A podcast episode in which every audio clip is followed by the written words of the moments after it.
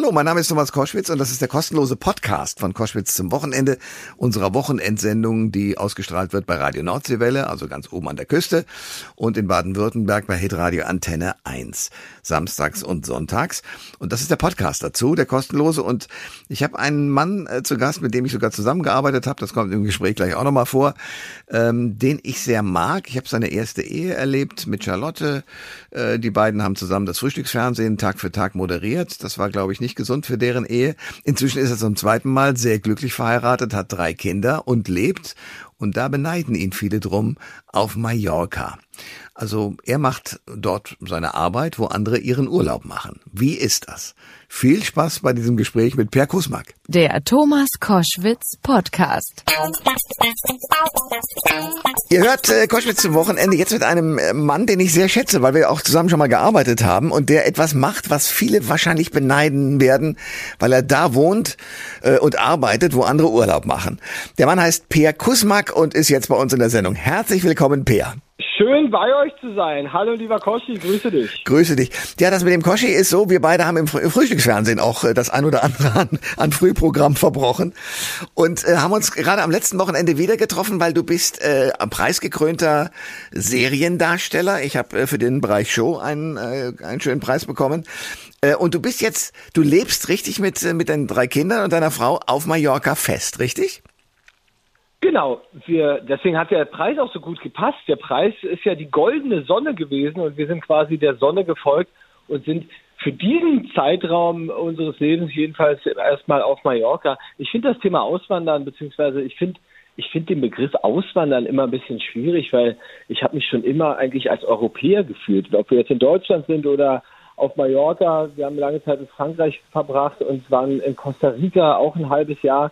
Wir sind einfach, ja, moderne Nomaden, würde ich sagen, aber mit festen Wurzeln in Deutschland trotzdem. Ja, aber äh, du hast in irgendeinem Interview auch gesagt, du fühlst dich nicht als Auswanderer, das sagst du ja schon, weil du Europäer bist, sondern eher als Einwanderer. Ihr wolltet auf die Insel, aber auch nur vorübergehend oder ist das jetzt sozusagen ein fester Lebensplatz? Wir haben immer noch ein Haus in Potsdam. Wir haben, ein sehr, äh, wir haben eine sehr, sehr schöne Finca hier auf Mallorca angemietet und wir sind keine Menschen, die jetzt dieses, diesen Begriff für immer so wirklich oft benutzen. Also unser Leben hat gezeigt, beziehungsweise ich glaube, dass wir das Leben als permanente Veränderung verstanden haben und deswegen tun wir uns ein bisschen schwer mit der Begrifflichkeit für immer. Ja. Wir haben auch geheiratet und haben uns nicht versprochen, auf immer und ewig miteinander zusammenzubleiben, sondern solange wir beide glücklich sind. Und solange wir fünf, denn ähm, unser, unsere kleine Familie besteht inzwischen aus fünf Menschen, solange wir fünf glücklich sind hier auf Mallorca, werden wir hier bleiben, aber wir werden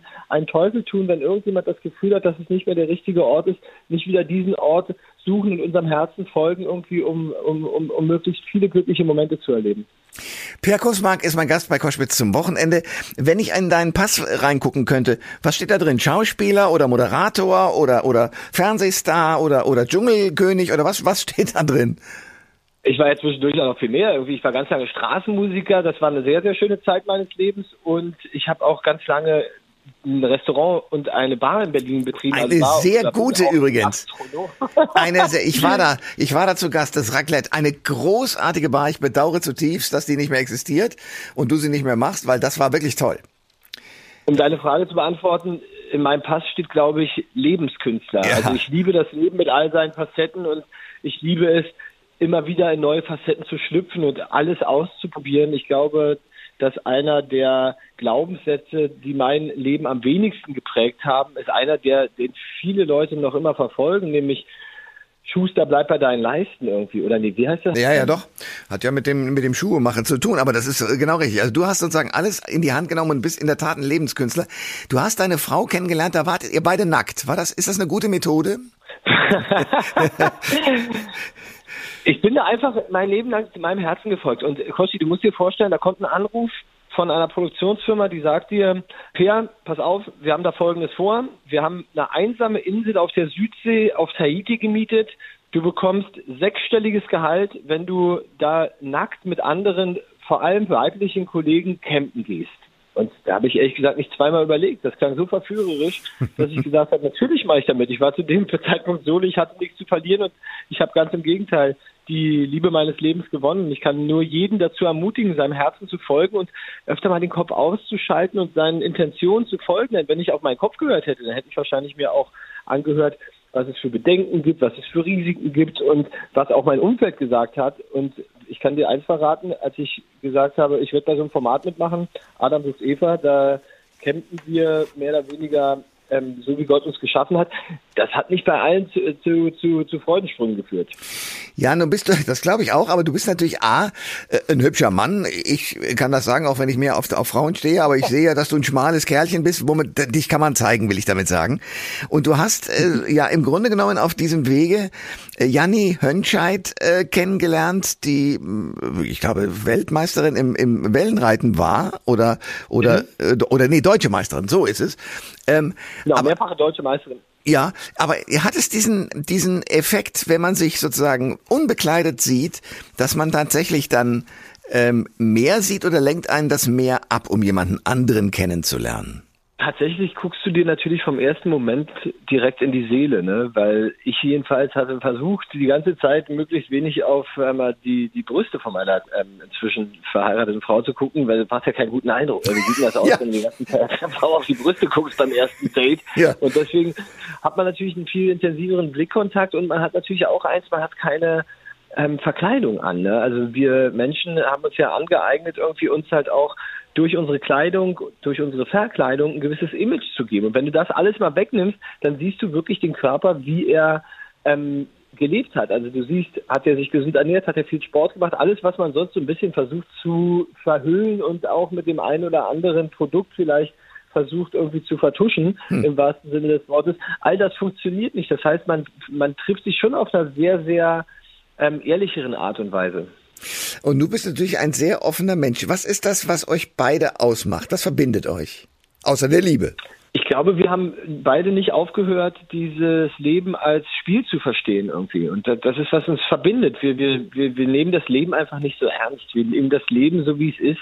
Es ist ein Spiel und wir dürfen hier 70, 80 oder 90 Jahre mitspielen. Dafür sind wir jeden Tag dankbar. Ich glaube, die Dankbarkeit ist etwas, was uns wahnsinnig verbindet. Wir stehen ganz oft morgens auf und gucken uns an und sind einfach nur glücklich, dass wir noch einen Tag auf diesem wundervollen Planeten erleben dürfen. Und die Dankbarkeit ist, glaube ich, ein fester Bestandteil unserer Routinen. Und das geht leider nicht allen Menschen so, aber ich glaube, dass es ein Weg zum Glück ist, dankbar zu sein für das, was man hat, statt immer dahin zu gucken, was man nicht hat. Die meisten Menschen oder viele Menschen ähm, gucken immer darauf, was sie nicht haben und merken gar nicht, wie unglücklich es sie macht, weil man sich dann permanent damit beschäftigt, dass man etwas nicht hat und das macht einen natürlich auch traurig. Wenn du dich halt auf das fokussierst, was du hast und einfach dafür dankbar bist, dann gehst du auch viel glücklicher durchs Leben.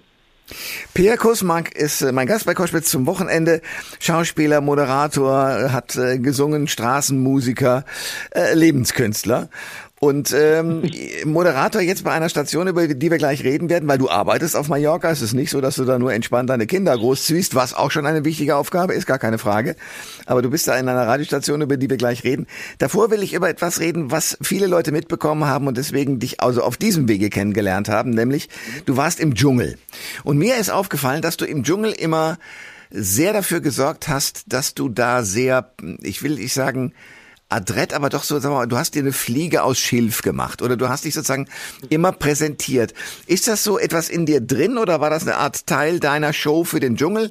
Wie, wie muss ich das einordnen? Nee, ich bin schon ein sehr ästhetischer Mensch einfach und ich hatte das Gefühl, wenn du 24 Stunden von Kameras begleitet wirst, dann ist es gehört es, äh, dann ist es einfach ein Gebot der Höflichkeit, sich auch einigermaßen schick zu kleiden und da wir nun nicht allzu viele Möglichkeiten hatten, habe ich probiert, das Beste aus den Möglichkeiten, die uns zur Verfügung standen, zu machen. Nee, ich bin einfach jemand, der sich auch gerne mal schick anzieht. Fehlt mir auch manchmal in der Gesellschaft irgendwie, dass man einfach wirklich den Tag feiert und genießt und das auch zelebriert, indem man sich einfach in Schale schmeißt irgendwie. Einfach, wenn man mit seiner Frau essen geht oder wenn man im Dschungel eingeladen ist, das sind doch tolle Momente, die es zu feiern gilt. Und ja. wenn man was zu feiern hat, dann zieht man sich halt schick an. Und ich fand das Erlebnis im Dschungelcamp dabei zu sein, das war mir eine große Freude und ein inneres Fest. Deswegen habe ich da probiert, mich auch schick zu machen, klar. Äh, am vergangenen Wochenende war auch Lisa Fitz äh, eine der Preisträgerinnen bei Sonnenklar TV und die bedauert bis heute, dass sie im Dschungel war, weil sie dadurch äh, viel verloren hat und auch ihr Image und ihre Würde, wie sie glaubt, abgegeben hat. Das Gefühl hattest du nie. Nee, es gibt ja auch diesen Talk bei Markus Lanz, wo ich gesagt habe, ich bin da mit erhobenen Haupt rausgegangen, wo sich dann die Kollegin, ähm, genau, Katrin Sass, ja sich fürchterlich aufgeregt hat. Ich glaube, dass man, egal was man macht, irgendwie erhobenen Hauptes da rausgehen kann, sobald, solange man das mit vollem Herzen macht und mit voller Überzeugung. Und wenn man das nur macht, um Aufmerksamkeit zu generieren, um sein nächstes Programm zu verkaufen, um seine Followerzahlen zu erhöhen, dann kann man das auch bereuen, wenn man das nicht 100% ernst meint. Aber ich habe alles, was ich in meinem Leben gemacht 100% ernst gemacht. Ich habe das nie bereut irgendwie. Ich habe mich da so gezeigt, wie ich bin. Warum sollte ich das bereuen? Und selbst wenn ich nicht gewonnen hätte, wäre das für mich eine Erfahrung gewesen. Ich glaube, dass wenn man, wenn man etwas mit vollem Herzen macht, dann kannst du nicht verlieren, egal was die anderen sagen. Per Kusmark ist mein Gast bei Koschwitz zum Wochenende. Äh, wir, reden über euer Leben und das ist vergnügt und leicht und ich habe äh, viel verstanden von dem, wie du das Leben angehst oder ihr das Leben angeht, als Eltern auch. Ähm, trotzdem hat es für dich auch eine Zeit gegeben, äh, die ich ehrlich gesagt, ich nicht mitgekriegt habe, aber über die man dann hat viel lesen können, nämlich, dass du sehr gerne dem Weißwein zugesprochen hast und inzwischen komplett nüchtern und, und trocken bist. Wie, wie bist du da reingeschlittert? Eine Alkoholabhängigkeit, Koshi, ist im ersten Moment, musst du dir vorstellen, einfach nur eine sehr starke Gewohnheit. Genauso wie es eine Gewohnheit ist, ob du morgens aufstehst und auf die Snooze-Taste drückst oder ob du aufstehst und in die Tonschuhe springst. Das ist eine starke Gewohnheit, die im Unterbewusstsein gefestigt ist. Genauso ist es mit dem Alkohol auch. Ich habe irgendwann angefangen, so wie viele, wenn ich glücklich war, Alkohol zu trinken, wenn es was zu feiern gab. Ich habe Alkohol getrunken, wenn ich traurig war. Ich habe Alkohol getrunken, wenn ich Stress hatte. Und so habe ich immer mehr Auslöser mit dem Alkoholkonsum verbunden, sodass es dann irgendwann in einer Abhängigkeit geendet ist. Dass ich das gar nicht mehr, weil so viele auslösende Faktoren unterbewusst bei mir mit Alkoholkonsum verbunden waren, dass ich keinen Weg mehr rausgefunden habe. Und dann habe ich etwas gemacht, worauf ich bis heute stolz bin. Ich habe mir helfen lassen. Das ist ganz wichtig. Das ist ja etwas, was in der Generation unserer Eltern zum Beispiel auch nicht dieselbe Relevanz hatte. Da hat man ja gesagt, irgendwie, ja, was du selber nicht hinkriegst, irgendwie, das bist du irgendwie, das musst du schon selber schaffen irgendwie. Und nee, musst du gar nicht, musst du gar nicht selber schaffen. Es ist eine Stärke, sich helfen zu lassen, gerade wenn man an einem Punkt im Leben ist, wo man nicht mehr weiter weiß. Und das war der Punkt, an dem ich war. Und ich habe mir helfen lassen und ich bin heute sehr glücklich darüber, denn ich könnte dieses Leben nicht mehr führen und wäre wahrscheinlich, so hat es mir mein Arzt jedenfalls gesagt, schon gar nicht mehr am Leben, wenn ich so weitergemacht hätte. Und mhm. dieses Leben ist zu schön, als dass ich das bereuen würde, mir äh, helfen zu lassen. Ja, aber äh, was war der Auslöser? Gab es irgendeinen Moment, war es deine Frau, deine jetzige, die gesagt hat, hör auf? Oder was war der Punkt, wo du gemerkt hast, wow, wenn ich so weitermache, wird schwierig? Tatsächlich, der auslösende Punkt aufzuhören war ein Besuch bei einem Arzt, bei meinem, dem Arzt meines Vertrauens, der zu mir gesagt hat, Peer, das ist dein Leben, du machst, was du willst damit irgendwie, aber deine Leberwerte sagen, sprechen eine ganz eindeutige Sprache. Wenn du so weitermachst, wirst du keine 50 Jahre alt mehr. Und ich bin vor zwei Wochen 47 geworden und das würde heißen, dass ich in drei Jahren nicht mehr am Leben wäre. Und du hörst an meiner Stimme, wenn ich darüber rede, dass es mich immer noch tief berührt natürlich, weil es einfach so klar war. Da, der hat einfach auch nicht, da gab es keine zwei Meinungen. Der hat mich angeguckt und gesagt, du, Pierre, es ist deine eigene Entscheidung, es ist dein Leben. Ich kann dir nur sagen, alles, was wir an wissenschaftlichen belegbaren ähm, Erhebungen haben, spricht dafür, dass du auf diesem Weg keine 50 mehr wirst. Und das ist, das macht natürlich was mit dir. Und trotzdem war es schwer, diesen ersten Schritt zu gehen. Und von dem Tag, wo ein Alkoholiker begreift, dass er ein Problem hat, hm. bis zu dem Tag, dass er sich helfen lässt, vergehen zehn Jahre im Schnitt. Ja. Und bei mir ging das eigentlich sehr viel schneller, weil ich einen sehr guten Freund gefunden habe, der, der gesagt hat, okay, Per, ich nehme dich da an die Hand und diesen ersten Schritt, von dem wir alle wissen, dass er der schwerste ist, auf dem hat er mich begleitet und dafür bin ich bis heute sehr dankbar. Das glaube ich sofort. Und du bist jetzt jemand, der nie mehr Alkohol trinkt. Ja, weil es mir einfach keinen Spaß mehr macht irgendwie, weil es für mich sich auch inzwischen anders anfühlt, wenn man sich nochmal auf dieses Thema Gewohnheiten zurückkommt. Man hat sich ja daran gewöhnt, da im Endeffekt ein Nervengift zu sich zu nehmen. Und wenn ja. du mal guckst, wie Kinder darauf reagieren, wenn du den Alkohol gibst, die machen das instinktiv einfach richtige. Die verziehen das Gesicht, als hätten sie in die Zitrone gebissen irgendwie und rennen weg und sagen, sie wollen was Richtiges trinken. Also und so geht's mir ein bisschen. Also wenn ich Alkohol rieche oder Alkohol trinke, irgendwie es, es, es, es macht das mit mir, was man, was es eigentlich auch macht, nämlich ähm, Ekel, weil es halt einfach ein verdammt ungesundes Zeug ist.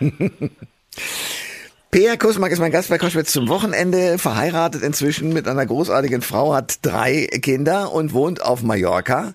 Und ich habe schon gesagt, es gibt eine Radiostation, Mallorca 1 heißt die, die gibt's noch gar nicht so lange.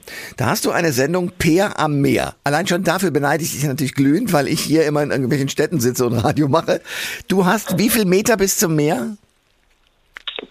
Koschi, das ist wirklich ein Traum und es lohnt sich, da tatsächlich mal einzuschalten. Freitags von 14 bis 18 Uhr sitze ich wirklich mit meinen Gästen am Meer. Ich habe das jetzt wirklich so durchgezogen, dass ich eine Funkstrecke habe und am Meer sitze. Unser Studio ist in der ersten Meereslinie, aber ich habe jetzt ein Mikrofon mit einer Funkstrecke und sitze tatsächlich mit den Gästen am Meer. Also ich sitze wirklich am Strand mit denen und das macht natürlich auch was mit den Gästen. Du kannst dir vorstellen, dass es sofort eine ganz andere Verbindung schafft, wenn du in entspannter Atmosphäre aufs Meer guckst und mit Menschen redest.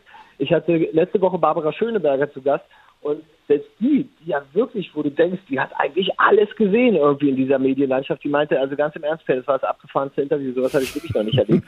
Pierre Amir ist halt wirklich, macht, macht einen ganz neuen Raum, auch für die prominenten Gäste, die ich da jede Woche begrüße, auf, weil es einfach andere Gespräche werden, als wenn du halt irgendwie mit dem, mit dem, mit dem Auto erstmal in die Tiefgarage fährst, dann in den achten Stock ins Funkhaus und dann gegen die Wand guckst oder du triffst Peer irgendwie, äh, setzt die Kopfhörer auf und hast ein Funkmikrofon in der Hand und redest mit ihm mit Blick aufs Meer. Das ist schon was anderes, das sind besondere Gespräche und ich bin voller Dankbarkeit, diesen Job machen zu dürfen hier auf Mallorca. Großartig. Was machst du mit den Gästen, außer dass du ihnen sozusagen am Meer begegnest? Gibt es irgendwelche besonderen Fragen, die du stellst?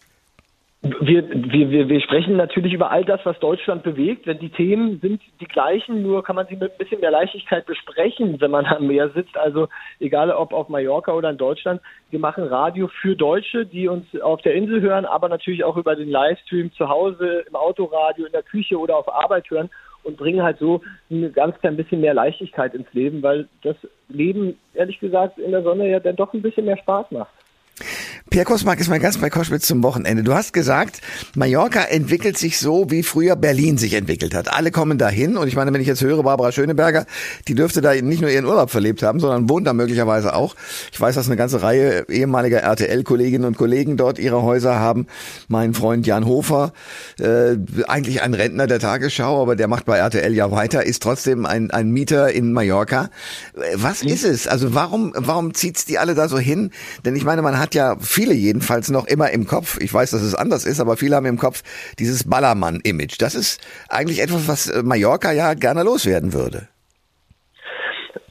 hat man jahrelang gesagt, Mallorca will dieses Ballermann-Image loswerden. Ich glaube, dieses Ballermann-Image ist ganz wichtig. Das ist so, als würdest du dich von deinem Kind, von deinem ersten Kind trennen, weil das zweite ein bisschen besser gelungen ist und weil du äh, vielleicht nicht dieselben Fehler gemacht hast bei der Erziehung. Ich meine, der Ballermann ist, was diese Insel weltweit berühmt gemacht hat. Und das darf man auch nicht vergessen. Und ich glaube, das hat inzwischen auch die Inselregierung verstanden. Trotzdem hat Mallorca natürlich ganz viele andere Facetten und ganz tolle Seiten und zum großen Unterschied zu ganz vielen oder fast allen anderen Urlaubsdestinationen in Europa hat Mallorca nicht nur diese Insellage, die dich sofort ganz anders erdet und ganz anders runterbringt, sondern dazu halt auch diese metropolitische Hauptstadt Palma de Mallorca. Das ist ja keine Inselhauptstadt wie auf Zypern oder oder ähm, äh, oder irgendwo anders auf der Welt, sondern das ist wirklich eine internationale Metropole. Ne? Also mhm. nirgendwo sonst finden so viele ähm, unterschiedliche Strömungen statt wie in Metropolen. Ich glaube, das ist faszinierend, dass der Ballermann parallel zu einem Schickimicki-Club existieren kann. Und das erinnert wirklich stark an die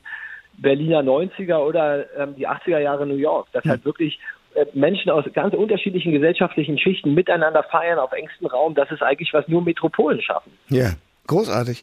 So, jetzt sind wir sozusagen an dem Punkt wieder angekommen, äh, an dem du aktuell bist. Du bist gerade in Mallorca, du redest mit mir, bereitest deine Sendung vor und äh, jeden Freitag findet die statt. Wenn du an deine eigenen Anfänge denkst, also an deine Kindheit möglicherweise oder wann das losging, wann ging es los, dass du gesagt hast, ich werde dieser Peer, der in den Medien ein bisschen auftaucht, der vielleicht ein Model auch ist, äh, was war da der Auslöser? Ich habe nach meinem Abitur überhaupt nicht gewusst, was ich machen soll. Und dann bin ich erstmal mit der Tasche voller Geld, ich glaube, es waren damals drei oder 400 Mark, durch Europa getourt, wie man das gemacht hat irgendwie. Also da kann man sich total reich vor, wenn man nämlich irgendwie für 50 Euro so ein Interrail-Ticket kaufen konnte und damit quer durch Europa gefahren ist.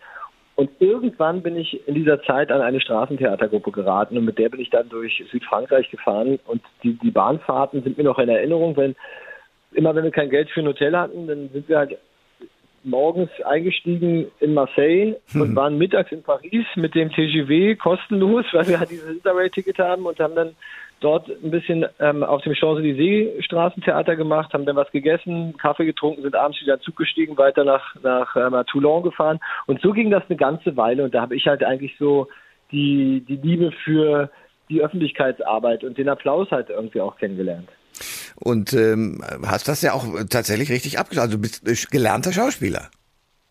Genau, als ich dann, als ich dann zurückkam, dann wusste ich, was ich machen wollte. Da waren meine Eltern auch froh, dass ich endlich einen konkreten Berufswunsch hatte. Dass das jetzt Schauspielerei war, das hat sie jetzt nicht unbedingt so erfreut, aber damit konnten sie gut umgehen. Und dann habe ich diese klassische kleine Haie-Tour gemacht. Ich weiß nicht, hast du kleine Haie mal gesehen? Natürlich. Dieser, dieser Film, ähm, wo wo sie durch ganz Deutschland touren und sich an allen Schauspielschulen bewerben. Das habe ich auch gemacht. Und ich bin dann ein Glück in Berlin genommen worden habe dann ähm, dort aber abgebrochen nach zwei Jahren, um nach äh, Los Angeles und später nach New York an das Lee Strasberg Institut zu gehen. Kam dann zurück nach Berlin und dann war da gleich das erste Casting, war GZSZ und das hat geklappt und seitdem ist das eigentlich immer so ganz organisch weitergegangen in meinem Leben. Gute Zeiten, schlechte Zeiten. Damit warst du auch und bist du auch verbunden. Also ein spannender Lebenskünstler und ich freue mich sehr, dass wir heute geredet haben. Das nächste Interview, finde ich, muss ähm, am Meer stattfinden. Entweder du mich oder ich dich. Ist das ein Plan? Ich lade dich ganz herzlich ein, Thomas Koschwitz mit Peer Kusmak am Meer. Ich würde mich wahnsinnig freuen, wenn wir das mal umsetzen können. Das wäre wirklich eine, eine, schöne Geschichte und ich glaube, du wirst es nicht bereuen. Das wird, äh, wird, äh, wird ein schönes Interview. Und umgekehrt auch. Ich meine, ich kann ja auch mal mit dem Mikrofon vorbeikommen und dich am Meer interviewen, mal gucken, wie das da so wirkt. Ich glaube nämlich sofort, dass es eine, eine Wirkung auf die Gespräche hat. Peer, ich danke dir sehr für deine Zeit. Ich wünsche dir alles, alles Gute und freue mich, wenn wir uns das nächste Mal wieder sehen. Das freut mich auch sehr und äh, Koschi, wie gesagt, auf der FM-Frequenz kann man natürlich Mallorca 1 in Deutschland nicht empfangen, aber über den Livestream jederzeit klick einfach mal Mallorca 1.live und dann kannst du einfach mal ins Programm reinhören. Würde mich freuen. Cool. Alle Informationen zur Sendung gibt es online auf thomas-koschwitz.de.